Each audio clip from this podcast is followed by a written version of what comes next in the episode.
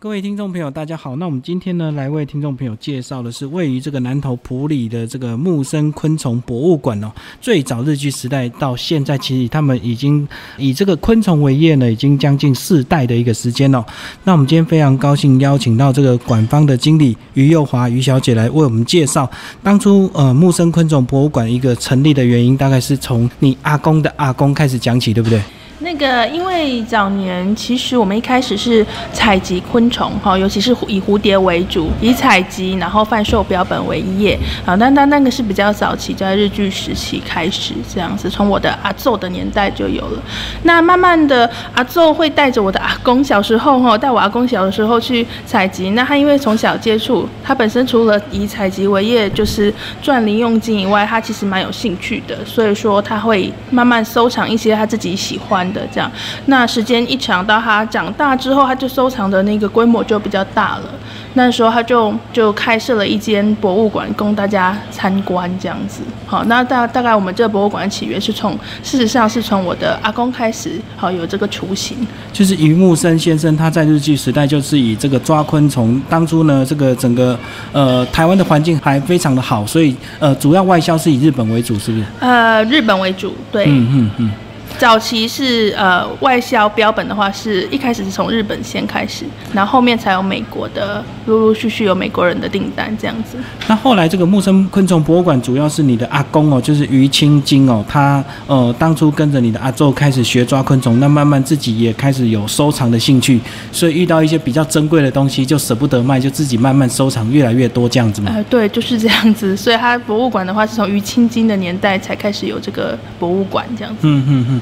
那为什么他在那么早年，大概民国六十几年那时候就有这样子成立博物馆的一个心态？因为其实我知道，普里大概以卖蝴蝶这样为生的，其实到民国七八十年那时候还有，对不对？呃，有，呃，他那个蝴蝶外销，他比如说做成标本，然后做成一些加工品外销的，到我们呃大概六七零年代还蛮多的，那慢慢才没有这样子。嗯，对。那他为什么会从这么早就有那种想法，是说要把他自己的珍藏公开让大家来看这样子？因为他的收藏品事实上到他的就是中年的时期，他累积了非常多的收藏品，那他都会放在家，因为他那时候他还有开设旅馆，就是旅社这样子，有其他的工作，那那时候他就会把那些标本放在旅馆旁边他的房子里面供大家参观。哦，就是让住宿的那个游客顺便也可以看见。任何有兴趣的朋友都可以，已经算是有一个简单的私人博物馆的样式出现了。然后当然是参观的人越来越多啊，直到他觉得好像有一点有游览车什么都来了，然后有一点就是容纳不下这些人，所以他在民国呃七十三年的时候才把博物馆啊迁移到我们现在这个住址来。七三年迁来这里，因为这个地方比较大。那再来就要讲到你的。爸爸是呃，他们是这个后来因为这个你阿公这样经营之后，其实就变成一个家传事业，对不对？是的，是就很自然，大家就一直在呃，全家人都在经营这样的一个博物馆。呃，就是我们这一支是我我爸爸是大哥嘛，是长子，就是我们长子这一这一支边的全家人都一起经营这个博物馆。所以你以你个人来讲，你从小也是就很自然被要求来这个博物馆这样子做一些工作，或是来帮忙这样。呃，是算我们从小我们住在里面嘛，那就是长时间接触这样子。对，然后我妈妈就有三个女儿，所以说。我们就自然而然的，就是都会在家里面，就是留下来帮忙啊，工作这样子。然后真的能够从这样的工作也引发自己的兴趣吗？呃，是对啊，因为其实有时候现在我们的经营模式已经从单纯的博物馆，然后转变成有一点接近像教学的一个场所哦，主要是针对小朋友啊，或者是年轻人的一个教学场所这样。那我自己也有小孩，所以看到小朋友我玩的很开心，我们也是蛮有成就感的。哦，以前这个如果是单纯博物馆，就是呃静态的让人家自己来看。那你们现在已经变成主动，可能很多学校的校外教学，这个都会自然来你们这个地方，你你们就能够提供一整套的一个校外教学，就一个导览行程这样。是因为一开始比较早期的一个展览模式，它是静态的，就是只有蝴蝶标本的部分，就自己看。对，那现在我们标本当然仍然是保存还有的，但是我们有养活体的蝴蝶或其他昆虫。好，然后最特殊的是我们。本的蝴蝶幼虫啦，或者是说呃竹节虫啊、甲虫这一些，呃都会呃近距离的拿给小朋友呃摸摸，因为就是认确认没有问题，不会有攻击性的虫，我们就会给小朋友摸摸看啊，然后让他们了解这些昆虫其实蛮温和的等等之类，让他们有一对昆虫更深一点的认识。对，所以说现在我们户外教学的团体也是蛮多的，就是要让他们认识，才知道要怎么去保育这些昆虫啊、蝴蝶这样子。啊，对。那接下来讲讲我们台湾的一个特殊的一个地理优势。我知道光是在台湾就有三百多种，是吧？的确，在台湾最多哈，四百多种是指我们台湾最多有记录的情形下，呃，大概有四百种多一点这样子。但事实上，现在还有确定台湾还有的。大概也就三百七十几种左右这样子哦，即使有变少，现在还是有三百多种。那我们台湾的地形呃优势是不是可以稍微帮我们介绍一下？为什么我们能够呃这么小的一个土地能够有这么多的蝴蝶的一个呃种类？呃，对，因为台湾主要还是啊，我们有低海拔，然后高海拔，在这么小的范围内哈，海拔有高有低，当然蝴蝶种类就会比较多。那再加上就是。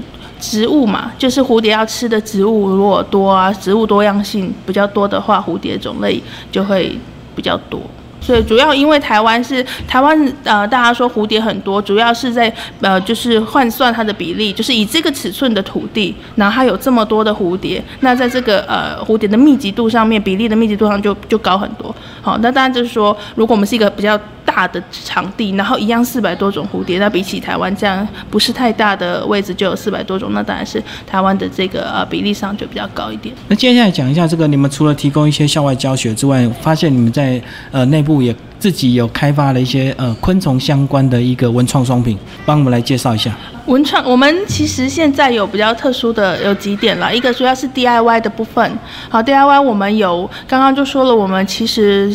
当年是呃全台最大的蝴蝶加工品的外销，哦，就是蝴蝶买回来之后，我们还要另外把它的翅膀好做一个加工，然后粘上一个假的肚子，然后做成别的产品做装饰这样子。那当年因为我们是全台最大，所以事实上啊后来没有做了之后，库存还是非常多。呃，蝴蝶标本这一类不是现在做的，就是早年做的留下来。那我们就是再利用了这个标本的部分，然后让大家就是自己 DIY。把这个标本拿来之后，我们把它粘在纸上面，好，然后还有粘一些压花等等之类，然后做一个自己的相框那样子，好，那就把它压在相框里面，可以做一个 DIY 带回家。那这当然是肯定别的地方不会有，因为 也是有一些早年的关系，所以才有办法保存这些蝴蝶这样。就早年的蝴蝶标本还留存的，现在可以拿来做 DIY 就对。啊，对对对，现在现在有一个 DIY 是做这种的蝴蝶的。嗯，对。那当初这个日本人到底他们喜欢这个蝴蝶昆虫标本喜欢在哪里？因为我觉得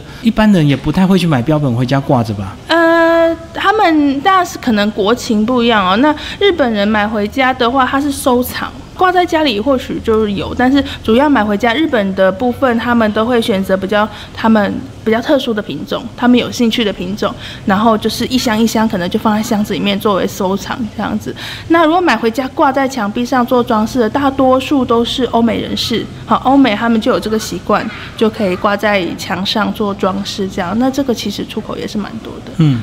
那你记得你童年那时候有被 要求去抓蝴蝶吗？哎。那时候应该还能抓的时候，呃，其实在我妈妈那个年代啦，好，就是大概四五十年前的，呃，普里人几乎童年每一个家家户户的小朋友都抓过蝴蝶，好，因为你只要抓一只算一只的钱嘛，那你大概抓个十。运气好的话，抓个一两只比较珍贵的品种，它这个月零用钱就有了。好啊，那一般的品种抓个十几只，买一支冰棒也还 OK 这样子。嗯，所以那个年代就是家家户户的小朋友都会去抓蝴蝶来赚零用钱。那到我小的时候就比较少了。事实上，从我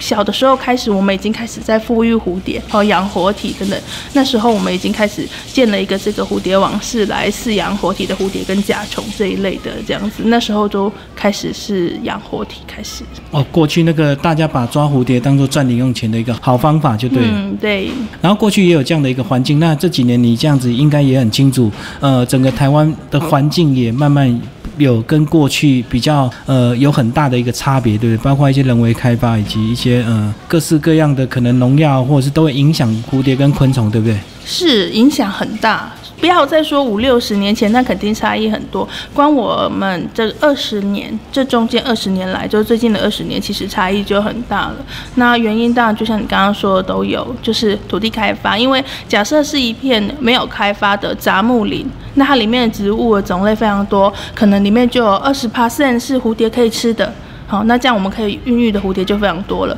那如果现在我们统一砍伐掉，变成同单一树种，那那单一或者是甚至于种成菜园或花园等等之类，它可能蝴蝶是不吃的，或者是明明蝴蝶要吃，但是因为呃人为，如果是我们种植是有经济作物的话，我们肯定会用一些药来防止蝴蝶去吃它的叶子嘛，那这都会有影响。因为用药的话，它其实蝴蝶没有办法，没有食物的话，它就没有办法存活。只要有食物，它就可以存活。讲一下你们的镇馆之宝，好不好？我知道里面有一个八百万的蝴蝶标本，帮我们介绍一下这段故事。这个是蛮特殊，因为我们的镇馆之宝，它蝴蝶本身其实并不是呃很罕见的蝴蝶。那它罕见的地方在于，它是一只异常型，就是突变型的蝴蝶。好，那那那种蝴蝶呢，我们台湾叫啊大凤蝶，也有人叫白刃黑凤蝶。那它的本身这个蝴蝶台湾算常见，但是它也有一些特殊的地方，就是它的雌蝶，哈，就是母的蝴蝶，它的外形上面，在正常情况下就会有一些不太一样。哈，有的蝴蝶是它尾巴有尾突，有的蝴蝶母的它有的有尾突，有的没有。这样，那我们采集到这一只特殊的地方，在于它的外形，左边右边呢看起来好像都是母的蝴蝶，就是外形上看起来像是呃一边有尾突，一边没有尾突，但是都是一母的蝴蝶的外形。但仔细看呢，就会发现它的腹部最下方呢有呃一个雄性的特征，哈，就是雄性的生殖器官。好，看起来就像是它体内事实上是一只公的蝴蝶，哈，体内的身体构造是公的蝴蝶，但是它的外观上面，哈，是两边都是母的，两边都是女生的蝴蝶这样子。那因为这个特殊性的关系，目前我们还没有发现过第二只有一点类似这样的情况，所以早年就是刚抓到这一只蝴蝶的时候，是有一位呃美国的收藏家，他听到有这个消息的时候过来想要购买，那那时候他愿意出的价格是大约。二十万美金，嗯，那那比较早年了啦，所以二十万美金那时候大概价值有八百万台币左右，就是一比四十的时候，嗯，差不多，嗯嗯嗯。可是最后你们还是决定没有卖？哎，没有啊，就没有卖，所以他现在还在我们馆里面等着大家来参观这样子。等于是雌雄同体，雌雄同体，对啊，又不是一般，因为大我们雌雄同体，如果说是左边公的，右边母的等等，就是一半一半的这种，我们收藏了好几只，但是那个还比较普遍一点。嘿，对，那这一只目前看到是因为。它是体整个身体构造，它是纯公，就是纯粹公的蝴蝶，但是它的外观上面又是比较，就是明显的是母的这样子，它是内外的差别。一般我们收藏到也有一些是左右边的差别这样子。对，那内外的这种目前就这一只，没有再发现别只。讲讲这个标本，它有特殊的一个保存吗？就是我知道前面制作当然需要一些功夫，但当它做好之后，漂漂亮亮被裱了框之后，嗯，它就可以一直保存下去吗？它需要在一定的湿度或温度吗？如果说我们前期制作都做好，其实前期制作没有什么困难，其实就大致上还是以烘干为主，这样没有加什么其他的药物进行。但是带回家之后呢，呃，我们事实上像我们的会使用一些樟脑粉，那当然是樟脑粉是比较。传统的一个防蛀虫的药物，然后那后期现在慢慢开始，假设有一些其他的防蛀虫药品也是都可以使用的，好，所以说事实上标本带回去之后，只要防蛀虫，防止蛀虫进去吃掉它们的身体，其他的应该都还好。哦，等于是它的身体还是有点有机的，所以蛀虫还是还是会想去吃，就哎，对对对，因为标本框一般来讲应该木头制的，然后呃，可能里面还有一些纸的材质，再就是标本本身也是有机物质，所以说还是有被蛀虫蛀食的可能性这样子。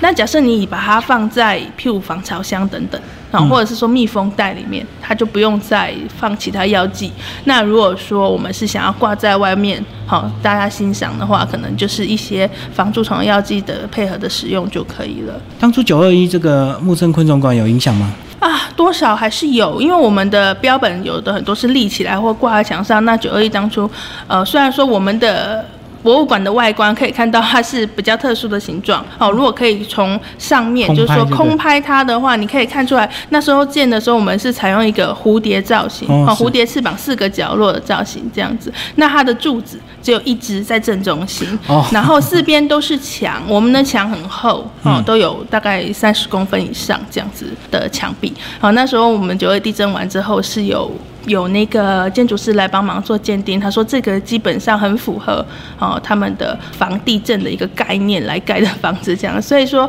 主建筑是没有什么影响，但是里面的标本那时候跌摔破跌坏的也还是蛮多，我们花了很长时间来做维护，把它修修整回来这样子。所以主要就是标本摔下来，然后可能有镜框破了，就是需要再重新再整理，就对。对，就是那摆出来的标本，它如果摔下来就是坏掉了。可是是我们还有嗯很多库存的，好没有摆出来的，它可能是平放。或者是是就是没有挂起来，它是平放的，就没有什么没有受受损害，所以我们有一些我们花了一年多到两年的时间把它替换过来，这样慢慢整理替换过来，这样子。哇，那刚刚讲到这个建筑这么特别，中间一根柱子，然后四面八方像一个蝴蝶伸展的一个样子，那是不是也要帮我们介绍一下你们的建筑？当初是请哪一个人来规划这么特别？没有建筑，其实没有请什么，是我爸爸自己设计的。那他哦当然是有建筑师，然后他只是讲一个哦，希望希望的样子呃对对，，他有一个就是他心里面想的一个样式，然后请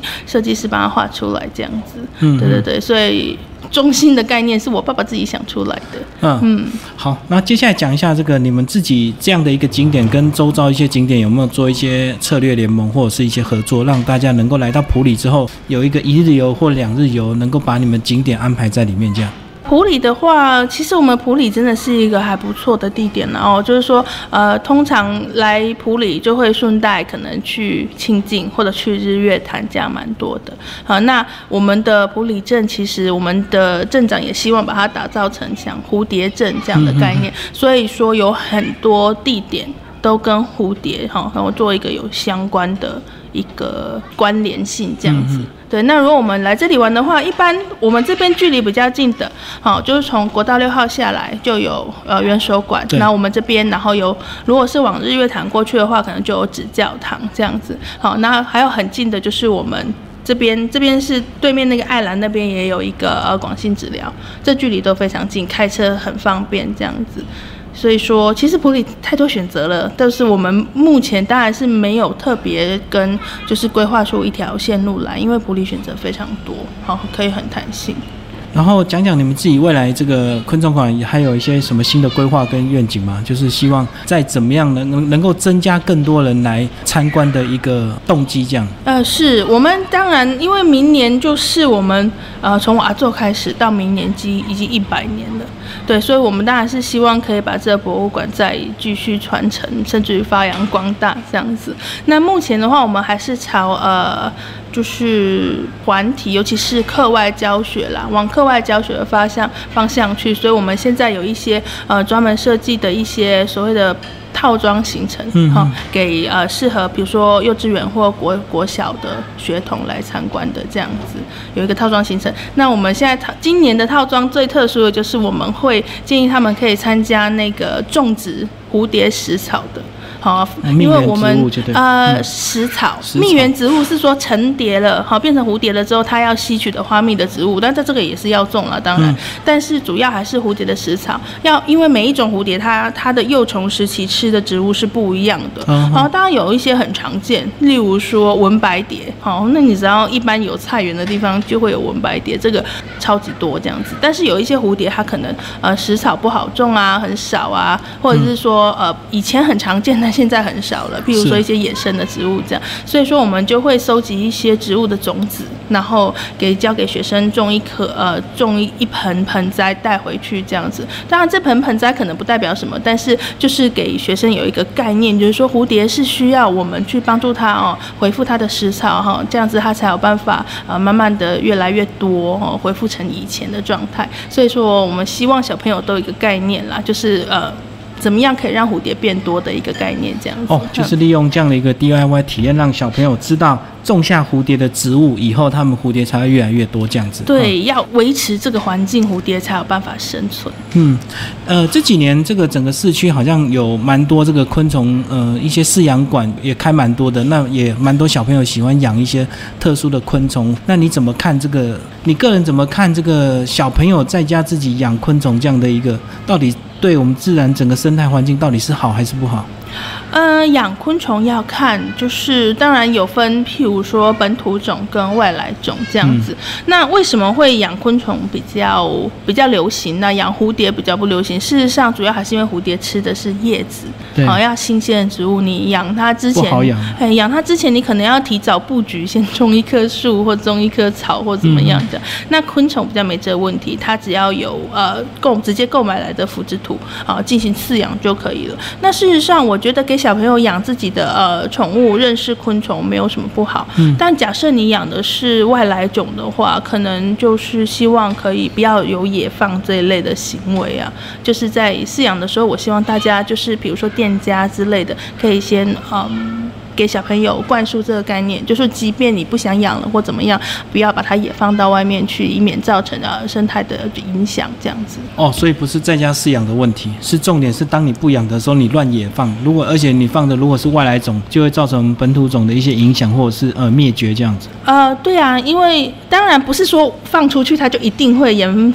也就是变成了外来种，但就有这个可能性啦。对啊，所以说我们还是希望尽量避免这样。那如果在家饲养的，就是单纯养的部分的话，我觉得，在我个人看来的话，应该是还可以。蛮鼓励小朋友自己饲养看看，因为毕竟呃养昆虫的话，昆虫的整个生命周期比起呃其他的动物可能比较没有那么长。好，那它可以在比较小朋友兴趣还在的短时间内，它养完了一个周期，它就比较有概念这样子。那不会说养好久不不想要了就会乱放走这样子。哦，所以它比养这个小猫小狗来讲，整个周期比较短，所以万一他们没兴趣的时候，也不会造成一些太大的影响。对，就很快了，不会说。嗯，养狗的话，我们大家要深思熟虑好一段时间，因为毕竟它陪伴你生命比较长嘛，对不对？十年以上，嗯，然后我们花的开销也会比较大，所以一般小朋友就比较没有办法说养狗养猫这样没有那么容易的话，养昆虫啊，养这些啊。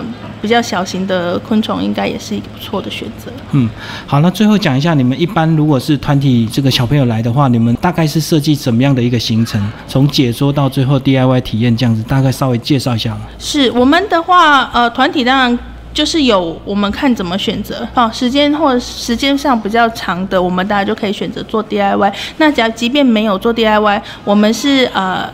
进来的话，就是包含参观跟导览解说。嗯，导览解说的区块分为三个区块，一个是蝴蝶园区，那我们的蝴蝶园区是网式型的，户外的，就活体的，就对。呃，对，活的蝴蝶。那之所以会做户外网式型，是因为我们的这个普里地地区，呃，事实上气候还不错。好，冷不会到超冷，热也倒还好，这样，所以蝴蝶在野外它就可以活得很好。本来全台湾呃蝴蝶种类最多就只是这一带这样子哈。那如果说是比较寒冷的地带，可能它就必须要做温室型的，好，就是照照那个玻璃罩的。那我们这边是网式型，算半户外的这样，那就养了一些呃活体的蝴蝶在里面。所以我们解说的第一段大概就是先进入蝴蝶园区去认识蝴蝶哈。除了飞来飞去的蝴蝶外，我们还认识它的小时。候哈不同的时期，这样从我可以你进到园区，你可以从软开始，你可以看到蝴蝶的卵长什么样子，蝴蝶的幼虫长什么样子。那到底蝴蝶幼虫跟我们一般在公园绿地地板上看到那个毛毛虫有什么差别等等啊，我们都会做进一步的解释，那给小朋友摸看看。因为事实上蝴蝶的幼虫都没有毒，也不会造成刺激的过敏。好，所以说只要认识它，你就可以跟它摸看看，不用害怕这样子。再来的话，我们有养一些呃，一般在野外比较不方便看到，或是也是一些呃国外的品种，譬如说竹节虫。啊，竹节虫的话，其实台湾也有三十多种，但是比较我们竹节虫不容易看到，因为它很会躲，伪装就对，嘿，很会躲，很会伪装，对，这是它的强项，所以你一般要在野外看到竹节虫很困难，因为常常被它骗过去这样子。对，那现在我们就养一些在在室内的橱窗里面，可以大家可以比较轻易的看见它们，那也可以摸摸看，好放在手上拍张照，等等。因为事实上，竹节虫为什么要装的那么像？因为它没有别的保护它自己的方式，所以说它只能用伪伪装的，但没有什么攻击性，所以我们可以轻轻的摸看看这样子。主要是近距离去认识了解它们。好，然后我们另外一个阶段就是活体的啦，就是有竹节虫有。呃，譬如说甲虫这一类的，然后最后还有标本馆。标本馆就是我们这个六十年来、六七十年来陆续收集的，全部都在我们的标本馆里面可以看得到。目前的话，已经有将近达一万多种。对，一万多只的标本在里面。DIY 的话，主要就是我刚刚讲的那个相框的 DIY。好，那如果说是团体的小朋友过来的话，他可以考虑就是种我们的食草的 DIY，做相关的 DIY，还有一个彩绘的 DIY 这样子，这些都是可以选择的。哎，不同看你愿意待的时间长短来做选择。最后，那个幼华讲一下，你从小生长在这个昆虫世家好几代，有时候会不会向往其他小朋友能够到外面去工作，这样好像很自然，这个就一直在这个家庭呃整个企业一直工作到现在。哦，对呀，因为我妈妈、我爸爸就是只有三个女儿啦，嗯，对，然后我大姐因为呃结婚嫁到国外的关系，她是没有在台湾的。那现在就是我二姐跟我们，我还有我老公，呃，这是我们这一代的话，就是我们三个在打理帮忙，哎，待在家里面这样子。大家分工合作，已经习惯了啦，没有想那么多，对呀。不会觉得说在外面工作好像感觉比较自由这样子。呃，我们在这边也还蛮自由的，这边就其实呃，但是一定要自己本身要先对昆虫有兴趣，要不然就蛮痛苦的，对不对？你不喜欢这个东西，你就要每天要去介绍解说这样的东西。是啊，我们我们已经把昆虫真的蝴蝶也好，甲虫也好，这已经是我生活的一部分。很习惯了这样，那之所以现在还呃，就是觉得待在这边很不错的，最大原因是因为我有小朋友，好，那一个五岁，一个三岁，然后真的是大家都觉得很羡慕他们两个。哦，每天就 在这样的一个环境下，对啊，他出门就跑啊，也不用怕危险，然后喜欢昆虫也好，喜欢动物也好，我们这边都有养，对啊，那小朋友过得开心，我们当爸爸妈妈就觉得。也还不错，这样子哦，所以反而这样的环境对小朋友更好，就对了。对他们超很自由，然后很放松，对，不没有什么压力，这样小孩子比较开心一点。好，那最后讲一下你们这个开馆时间哈。目前的话，我们是每周三公休，所以礼拜三没有营业。好，其他时间包括六日都有上班，那就是早上的八点。到下午的五点半的开馆时间，但是我们有解说，解说服务的话是每个整点从九点开始，好，九点开始到四点。九点到四点，每个整点一场解说。所以这个一般游客来，如果你不是团体的话，也是可以配合你们整点解说一起来参加这样。对，一般游客来的话，我们就是现场购票，然后配合整点解说一样。我们刚刚说的啊，摸昆虫啊等那个不用预约就都会有啊。就是解说的时候，他就会把昆虫拿出来，大家就是近距离摸看看，因为毕竟现在这个是小朋友最难遇到的，对，所以要给他们实体去摸这样子。对，真的真的近距离触碰是最最难得的。所以这个的话，只要有解说时间，解说员都会带出来给大家们看看。非常谢谢我们的木生昆虫博物馆的经理于幼华于小姐，谢谢。好，不会，谢谢。